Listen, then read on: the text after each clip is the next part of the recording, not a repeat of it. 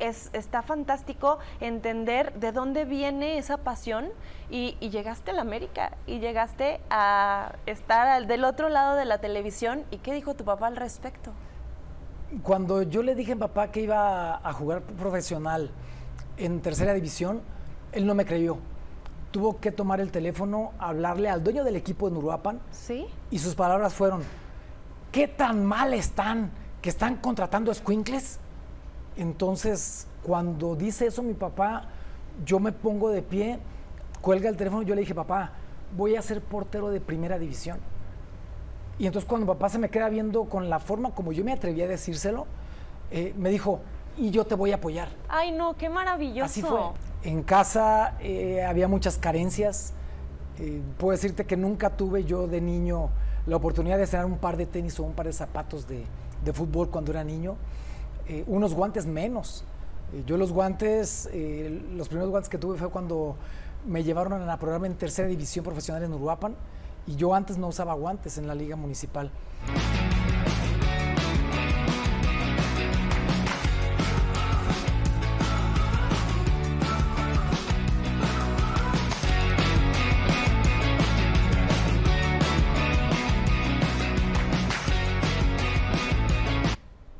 Tal? ¿Cómo están? Buenas tardes, soy Estefanía Cárdenas. Bienvenidos a un programa más de Hagamos Negocio desde los foros de Televisa Querétaro. Hoy que empezamos el mes de junio, el mes del padre, el mes de donde empieza ya el calorcito y las vacaciones y demás.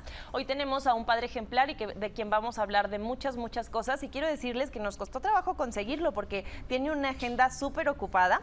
Seguramente todos los que nos están viendo lo ubican y lo conocen porque tiene una trayectoria futbolística impresionante. Ha estado en el Necaxa, en el América, en el Veracruz, también estuvo aquí en Los Gallos eh, como directivo, que vamos a hablar de eso en su momento. Y sobre todo ha tenido una trayectoria intachable, una reputación impresionante porque es un hombre de valores. Está con nosotros Adolfo Ríos. Adolfo, ¿cómo estás? Estefanía, muchas gracias por la presentación, muchas gracias por la invitación. Muy bien, muy contento de estar aquí contigo. Oye, el famosísimo arquero de Cristo, Mira, ese apodo eh, no solamente ha sido eh, un apodo que la gente puede decir, eh, para mí ha sido un compromiso, para mí ha sido un reto, porque Adolfo Ríos puede equivocarse en el fútbol, en la portería, pero el arquero de Cristo no puede equivocarse en su vida privada, no puede equivocarse en su integridad, porque ya estoy representando algo mucho más allá de un nombre. Y por eso es que ese apodo ha sido una fortaleza en momentos complicados y ha sido eh, un sostén cuando más lo he necesitado. Es que tú eres cristiano, ¿cierto? Así es. Sí, hemos hablado fuera del aire un poco de esto, y, y, pero eres cristiano de los buenos, de los que predica con el ejemplo, no digo que haya cristianos malos, ¿verdad? pero, pero de los que predica con el ejemplo, también los que somos católicos, pues a veces nos decimos católicos, pero no le echamos tantas ganas como yo he visto que tú le echas. Pero es un tema de fe. Y es un tema de compromiso y es un tema de querer saber cómo queremos que la gente nos vea. Eh, no solamente cuando estamos en un lugar en donde sabemos que nos están viendo. Por ejemplo, ahorita en la televisión sabemos que nos están viendo, entonces queremos vernos bien. Eh, pero lo importante de esto es cómo te ves cuando no te ve nadie. Y esa es la gran diferencia. Eh, no tiene que ver con religiones, tiene que ver con compromisos con tu propia fe y no hay ni buenos ni malos. Hay gente comprometida eh, con lo que cree y lógicamente que ese compromiso tiene que ver eh, con la forma de caminar, eh, la forma de hablar y la forma de transmitir lo que tú eres. Justamente esa es la definición de integridad. Hacer lo correcto aunque no te estén viendo. Entonces creo que, como tú nos lo has dicho bien, este, esta filosofía de vida te da el propósito de un camino recto que hemos visto que tú has tenido. Pero quiero que me cuentes cómo empezó Adolfo Ríos en el fútbol, cuántos años tenías, qué pasó para que te descubrieran. Mira, no fue fácil. Eh, vengo de una familia de seis hermanos. En casa eh, había muchas carencias. Eh, puedo decirte que nunca tuve yo de niño la oportunidad de tener un par de tenis o un par de zapatos de, fútbol cuando era niño, eh, unos guantes menos. Yo los guantes, los primeros guantes que tuve fue cuando me llevaron a programa en tercera división profesional en Uruapan y yo antes no usaba guantes en la liga municipal. porque no tenía para unos guantes. Entonces, eh, aún así, aunque fui creado en una familia por un padre severo, mi papá fue el que sembró en mí el gusto por el fútbol, porque a él le encantaba el fútbol. Mi papá se sentaba a ver los partidos en blanco y negro, en una televisión que brincaba todo el tiempo y que la señal ni se veía. Eh, pero yo al querer acercarme a él, era la única forma que tenía para poder acercarme a él y ver un partido de fútbol. Porque yo no podía abrazar a mi padre, porque decía, mis hermanas lo abrazaban, pero los hombres no lo hacíamos, porque decían, no, no, entre hombres no se abrazan. Era un tema machista. Claro, claro. Un tema severo. Pero mi papá le iba a la América. Entonces yo me siento al lado de él y volteé y me dice, ¿qué pasó? Le dije, pa, yo también le voy a la América. Y entonces me pone la mano en el hombro y en ese momento me dice, está bueno. Y eso para mí fue lo más maravilloso, porque en ese momento yo dije, aquí estoy, mete un gol a América. Mi papá se levanta a festejar y yo no sabía ni quién jugaba en América, ni quién había metido el gol, ni los conocía. Pero cuando yo me levanto a abrazar a mi padre para festejar el gol, en ese momento supe que yo tenía que ser jugador de fútbol, porque mi papá veía a los jugadores y les hablaba por su nombre, y les hablaba con respeto, con admiración. Y entonces yo veía cómo les habla así a personas que no conoce. Entonces dije, yo quiero ser futbolista. Y en ese momento eh, supe que mi intención y mi propósito iba a ser ser futbolista, para agradarle a mi padre. No tengo palabras, alguien que me, que me supla aquí. ¿Qué, qué, qué historia tan impresionante digo, tenemos quien nos va a hablar al respecto de todo lo que eh, involucra el, tema emocional y de propósito de vida en un ratito más, pero es, está fantástico entender de dónde viene esa pasión y, llegaste a la América y llegaste a estar del otro lado de la televisión y qué dijo tu papá al respecto.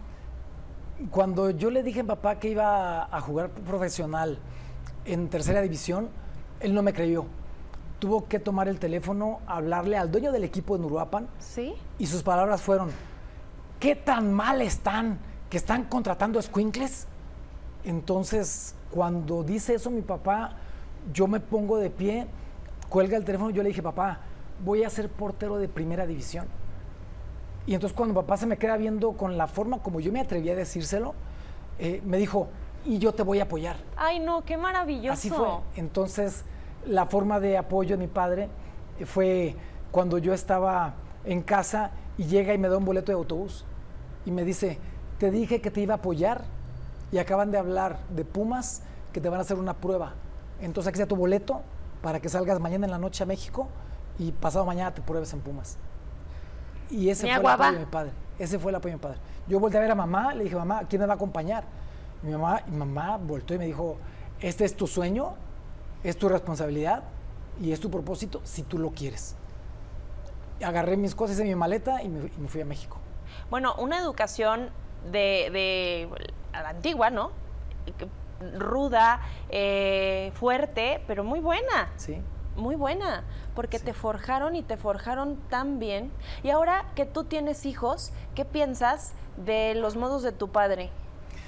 Eh, al final, antes de que mi padre muriera, eh, tuve la alegría de verlo a mi papá en la cancha, en el Estadio Azteca, porque con mi papá, eh, cuando yo llegué a Pumas, que fue el equipo donde empecé, me habló por teléfono y me dijo, mándame el pants de los Pumas talla extra grande.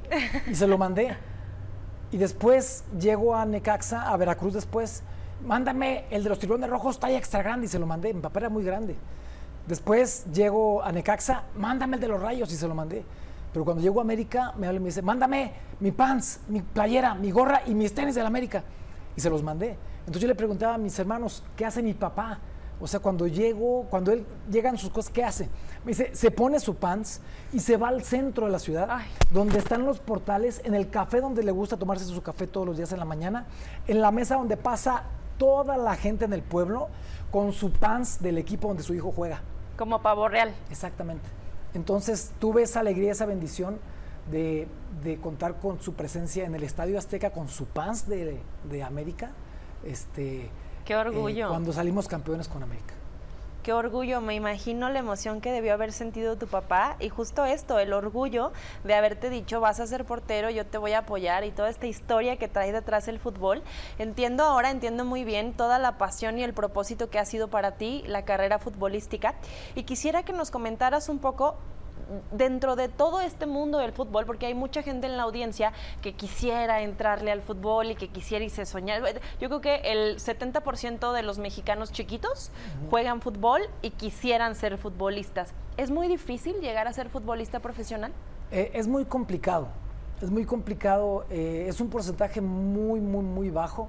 Hoy, hoy en día tenemos la gran alegría de que ya hay fútbol femenil también, entonces eso ha abierto unas puertas impresionantes para niños y niñas. Antes una niña que se acercaba a jugar al fútbol decía, no, no, no, no, el fútbol no es para niñas. Hoy en día ha cambiado y eso es una maravilla. Eh, te digo porque a mi hija le encanta el fútbol también. Entonces, que por cierto se llama como tú, Estefanía. Bonito nombre. entonces, lógicamente eh, en esa circunstancia y esa perspectiva de vida no es tan simple. Te encuentras con muchas cosas, muchos sacrificios, pero cuando tú logras eh, conceptualizar cuál es tu propósito y cuál es tu intención y qué estás dispuesto a dar por llegar a ser futbolista, entonces las cosas empiezan a cambiar. Muchas veces no depende ni de ti. Yo estuve a punto de retirarme del fútbol eh, cuando tenía menos de un año de haber debutado en primera división. ¿Por? En Pumas, fue mi primer equipo, y cuando estoy en Pumas, eh, mi primer año futbolístico, llegamos a la final. Y llegamos a la final contra América. Antes de llegar a esa final, yo ya había sido, incluso ya te había tenido la bendición de ser seleccionado nacional. Pero cuando llego a esa final, antes de eso, la gente me detenía en la calle para pedirme autógrafos, fotografías. Eh, llegaba yo al banco y si estaba yendo al banco, el gerente salía por mí me decía, Adolfo, pasa a mi oficina, tú no tienes que hacer fila. A un restaurante lo mismo. Pero en la final, perdemos la final y la perdemos por un error mío. Entonces, cuando termina ese partido, al día siguiente, inmediatamente, yo empiezo a encontrarme con un tema completamente diferente a lo anterior. La gente en la calle me insultaba, la gente me llamaba por teléfono al, a donde yo vivía para insultarme mi coche lo rayaban, ponchaban las llantas de mi auto. Eh, los comentarios en televisión me criticaron como nunca me habían criticado, que sinceramente yo dije, si eso es el fútbol, yo prefiero regresarme a mi pueblo. Y entonces hablé con mi hermano mayor. Le dije, ¿sabes qué? Me están criticando, la gente me insulta. Hoy en día llego a un restaurante y me dicen, no, no, no, aquí no entres. Por tu culpa perdiste, perdimos la final. Entonces yo dije, me voy a retirar. Yo tenía 20 años. Entonces, le hablo por teléfono a mi, hermano mayor, a Uruapan, y le digo, ¿sabes qué, carnal? Me voy a retirar del fútbol. Me dice, ¿por qué? Y le explico por qué. Me dice, pues si vienes a Uruapan, acá están diciendo lo mismo. Entonces te vas a encontrar con lo mismo. Así que depende de ti a dónde quieres llegar. Y en ese momento decidí, en ese momento decidí que iba a ser campeón de primera división. No fumé, no tomé, no me desvelé. Llegaba una hora antes a cada entrenamiento, me iba una hora después de cada entrenamiento. Ese proceso me llevó a mi selección nacional, ese trabajo. E, esta final yo la perdí en el 87 y fui campeón hasta el 98.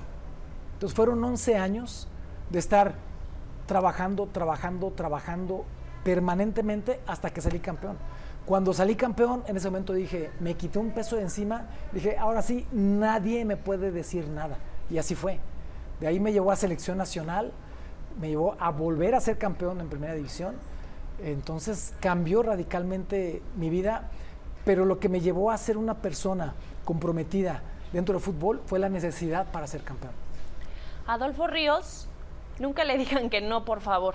No le digan que no, no le digan que no puede, porque entonces se lo pone como propósito y hacia allá va tengan miedo por ahí, ya sé que me van a regañar aquí abajo, pero los políticos tengan miedo porque no le pueden decir que no, al parecer es un hombre de convicciones muy firmes y muy determinado. Adolfo, y me gustaría que me, que me contaras cómo has hecho para equilibrar todo este mundo, porque a ver, el mundo de un futbolista profesional implica fama y lo que dices y entonces en la calle y entonces, ¿no? Y, y toda esta exigencia con tu faceta como padre y como esposo. Mira, sin duda alguna, eh, solo no podría. De hecho, la forma como yo conocí eh, a Janet, que es mi esposa, fue en Uruapan, ella también es de Uruapan. Eh, yo llegaba siempre a Uruapan y le decía a mi hermana menor, cada vez que llegaba le decía, ¿dónde tus amigas? Para que me las presentes cada vez que venga. Y cada vez que iba le decía lo mismo, y ella nada más se reía. Y un día llegué y le pregunto, ¿y tus amigas? Me dice, espérame tantito, y va a la puerta, se asoma y me dice, ven, ya tengo a quien presentarte. Entonces salgo yo, volteo y veo que había a, media cuadra de casa tres niñas platicando afuera de su casa. Entonces me dice, vamos. Entonces le dije, espérame, ¿cómo voy a llegar caminando? Le digo, si ya llego yo con mi coche último modelo, con mi coche nuevo, ya soy portero de Pumas. Entonces me doy la vuelta yo a la manzana, y mi hermana se va caminando y ya llego yo en mi coche. Entonces cuando llego me presenta a Janet. Entonces me dice, mira, es mi hermano y juega en los Pumas. Mi esposa no tenía en ese, en ese tiempo idea de lo que era fútbol. O sea, no tenía ni idea. Entonces cuando voltea dice, de Pumas, me dice, ¿trabajas en el circo? Y entonces dije, no, no, no, no, no, es que juego fútbol. Me quedé platicando con ella, ahí la conocí. Eh, cuando regreso a casa y abro la puerta de casa, estaba mi papá en la puerta. Y me dice, papá, no quiero que vayas a jugar con los sentimientos de esta niña. Y entonces le dije, papá, esa niña va a ser mi esposa. Ay, no puedo con este programa. Me ya está me bien. quiero ir. me dice, está bien. Así fue. Entonces, eh, desde que me casé, eh, no solamente ha sido un sostén, no solamente ha sido mi motivación más grande, eh, sino es lo que soy. Si yo soy lo que soy, es por ella, porque en los momentos más complicados me ha sabido sostener eh, me ha dado esa madurez que he requerido para poder buscar lo que tengo que buscar. Me regaló dos hijos extraordinarios y es quien ha mantenido eh, mi cordura en la fe. Entonces, eh, la verdad es que ha sido un regalo de Dios. Tengo que ir a un corte y no me quiero ir es que no me quiero ir porque, porque qué lección de vida, qué gran ser humano, qué bonitas palabras. Tu esposa nos está viendo aquí y, debe de sentir que le vibra la sangre cuando te escucha hablar. Es impresionante. Vamos a un corte comercial y regresamos. Esto es Hagamos Negocios. Soy Estefanía Cárdenas y estamos con Adolfo Ríos.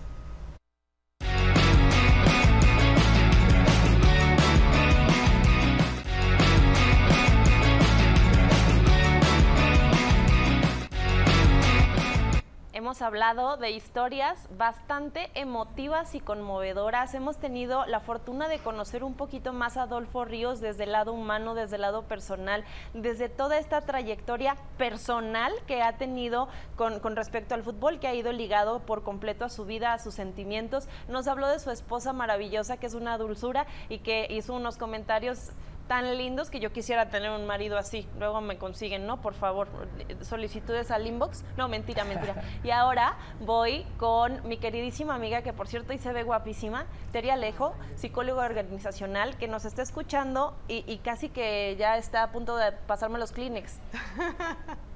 Muchísimas gracias, mi querida Steph. Creo que no soy, no eres la única que está con los Kleenex, yo también.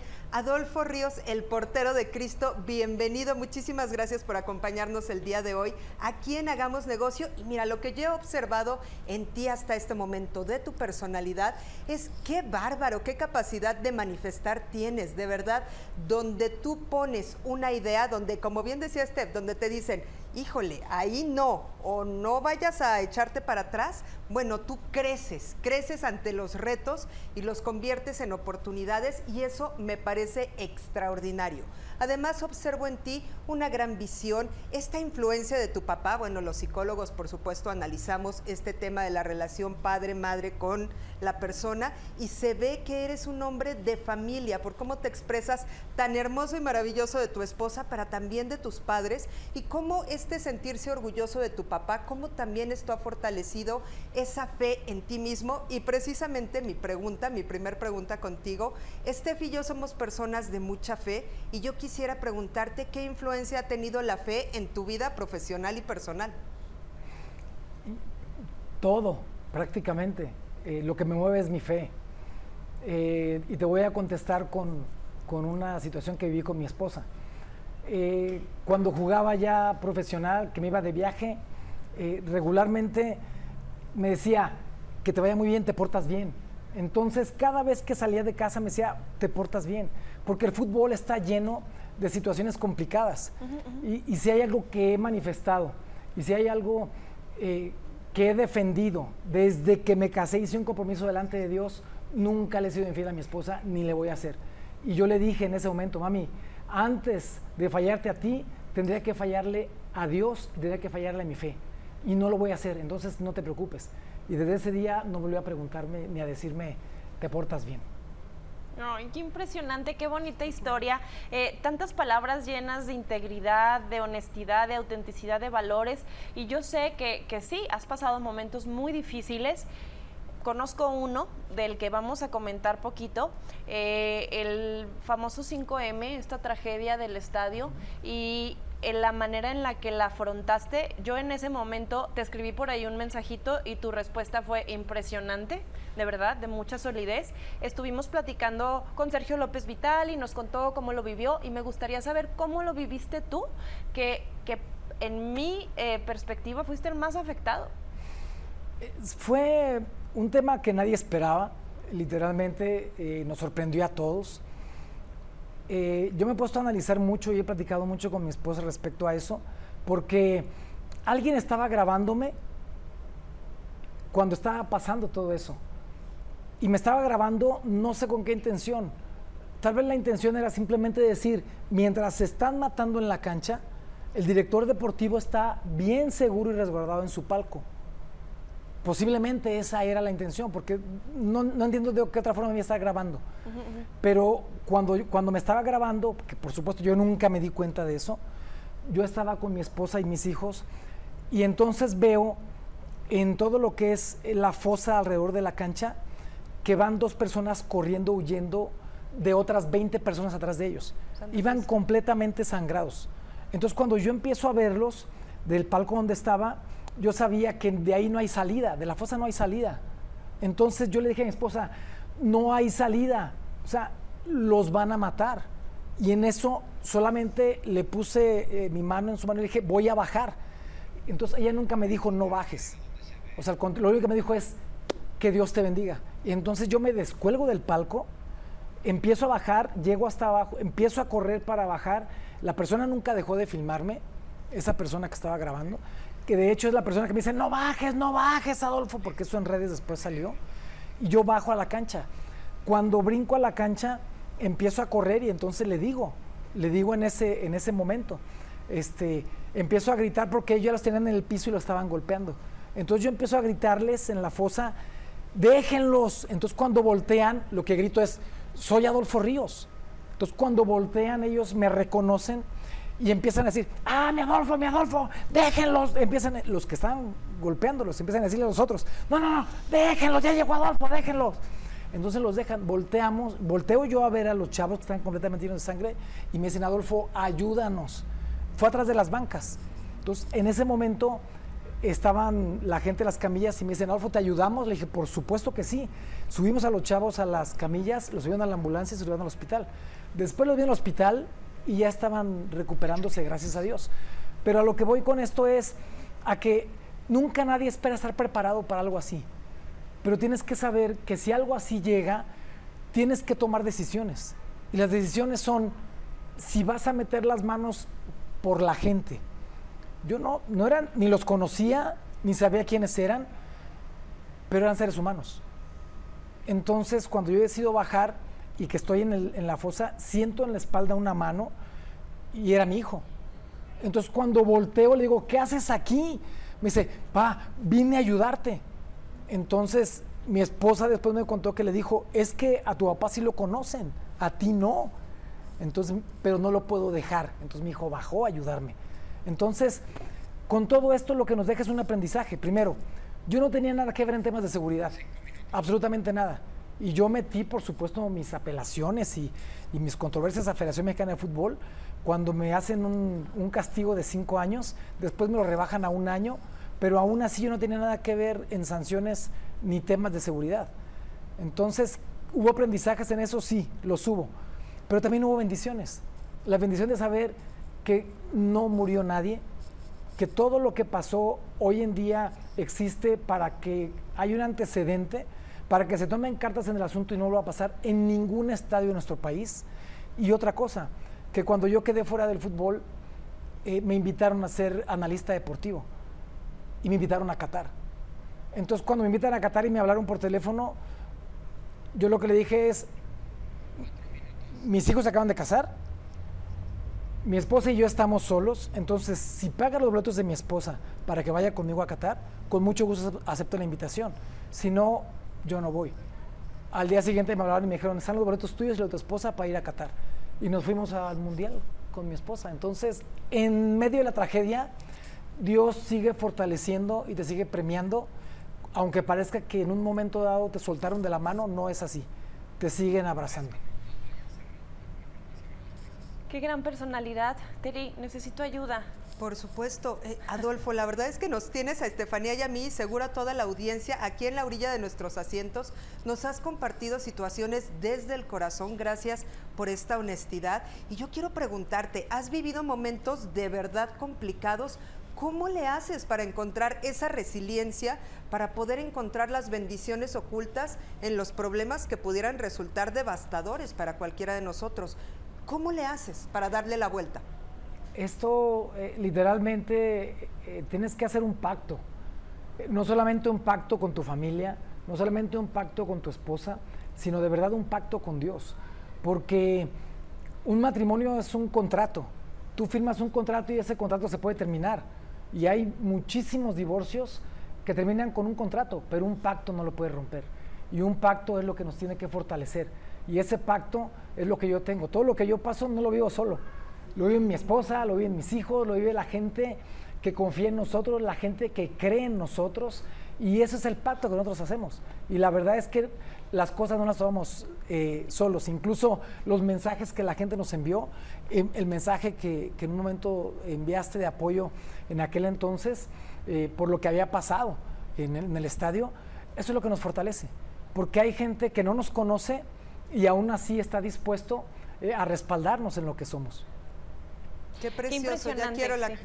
Estoy, estoy impresionada, Terry, eh, gracias. Y, decirte que eh, es cierto, hubo personas que fueron mucho más afectadas, las personas que vivieron este, este síntoma de violencia y toda la tragedia, pero definitivamente en el cuerpo técnico, en, la, en el mundo futbolístico, a mi parecer, tú estuviste gravemente afectado. No entiendo al día de hoy por qué. Aprecio mucho a Gallos, aprecio mucho a la directiva y, sigo cuestionando eh, la decisión de Adolfo Ríos, el castigado. Eh, esto fue un tema de Federación Mexicana de Fútbol. O yo no tengo eh, ningún reparo en, en, decirlo porque esa es la verdad. Y la verdad nos va a hacer libres permanentemente. Y yo lo he dicho una y otra vez porque la Federación Mexicana de Fútbol eh, hizo un, un documento en donde no tenía absolutamente nada que ver lo que yo hacía con un contrato deportivo a lo que ellos pusieron en un documento en donde me ocupaban a mí como si fuera dueño del equipo o como si mi función tuviera que ver con seguridad.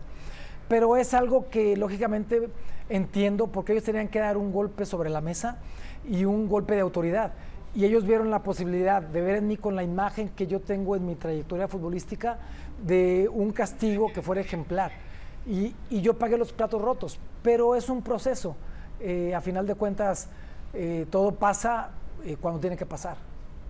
Me tengo que ir y no me quiero ir, como les decía, ni al corte ni a despedir el programa sigan a Adolfo Ríos en sus redes sociales, seguramente los van, lo van a encontrar muy bien porque eres un ejemplo de vida, eres una persona de verdad admirable. Terry, muchas gracias por acompañarnos, dinos algo. Al contrario, muchísimas gracias Adolfo por llenarnos de tanta esperanza. Desgraciadamente se nos acabó el tiempo por el día de hoy. Bendiciones para todos y gracias por la invitación. Gracias por acompañarnos. Soy Estefanía Cárdenas. Esto es Hagamos Negocio. Excelente programa. Adolfo Ríos con nosotros. Nos vemos el próximo jueves.